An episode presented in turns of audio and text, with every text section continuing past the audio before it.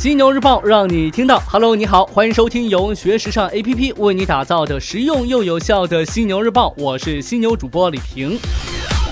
本土童装品牌谁是孩子王呢？我们来看一份今年上半年的数据统计。森马旗下的巴拉巴拉营收二十二点四七亿元，起步股份营收五点七四亿元，安奈尔营收四点八四亿元，朗姿集团收购的韩国婴童品牌阿卡邦营收四点三亿元，三六一度童装营收三点零七亿元，江南布衣旗下童装品牌营收是二点九四亿元，太平鸟旗下的童装品牌 Mini Piece 营收是二点八一亿元。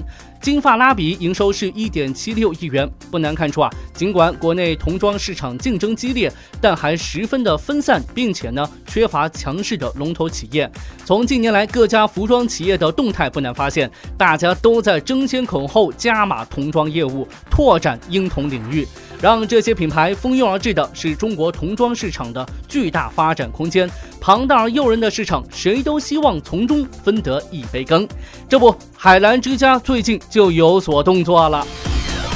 继八月份认购本土快时尚品牌 UR 公司部分股权之后，最近呢，海澜之家又发布公告，宣布旗下全资子公司江阴海澜之家投资有限公司以自有资金六点六亿元持有英式婴童用品有限公司百分之四十四的股权。海澜之家表示，受全面二孩政策的影响，婴幼儿消费市场空间和发展潜力巨大，公司发展聚焦于男女装服饰，尚未正式涉足婴幼儿消费市场。为了抓住消费升级和互联网加的环境下年轻父母对中高端婴幼童产品的消费需求，把握婴童市场快速增长的发展机遇，增加新的利润增长点，公司决定参股投资英式婴童。对于海澜之家今年以来的数次收购行为，一些业内观点认为，是因为公司在经过高速增长后业绩放缓，如今呢需要靠收购新品牌来支持其未来的增长。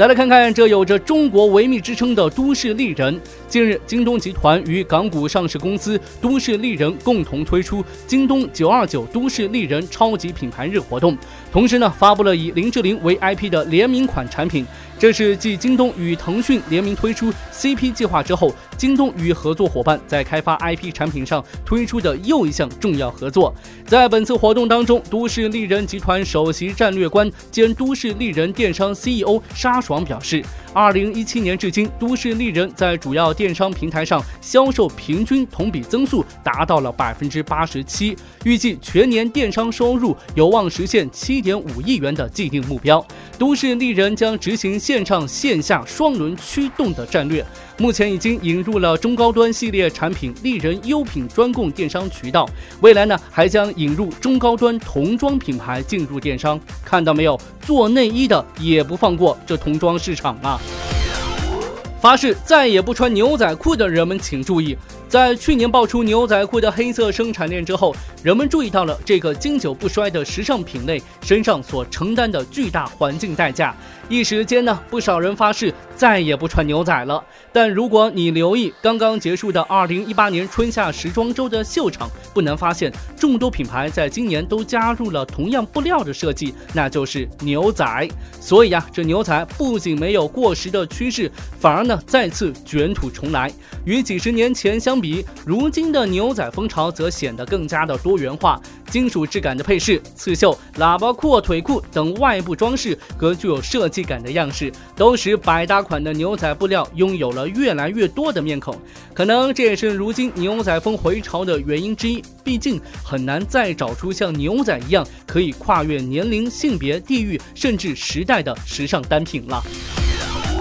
最后呢，来跟你聊一聊这零售体验的事儿。回想一下，你走进你最爱品牌的零售空间，你的感受是什么？有没有很难忘的经历？如果没有，那么这真是问题。商店停滞不前，加上电商崛起，到访实体零售地的消费者数量暴跌。根据科恩咨询报告啊，购物中心客流自2014年以来。平均下降百分之五点三。零售空间、商场和百货公司正以惊人的速度关停，预计未来还将持续。所以，品牌必须创造好的环境，客户离开商店的时候能感到与品牌的联系更紧密了。这些连接如今呢，正在通过创造体验逐渐建立。多年以来呢，实体零售商用商品与陈列布局来吸引顾客，但是现在他们必须要为顾客创造新体验，借助技术、教育与娱乐手段是品牌应该考虑的。而对所有想与客户建立联系、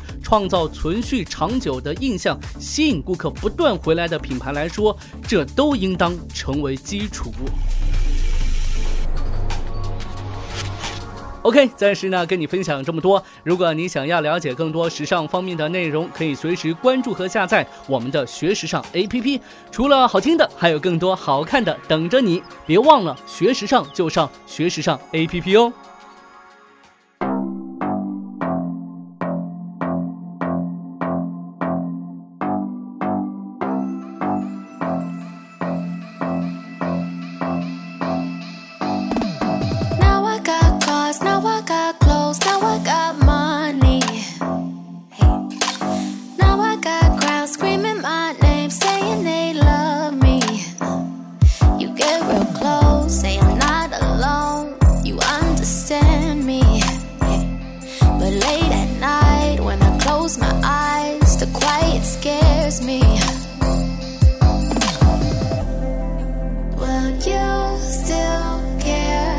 in the morning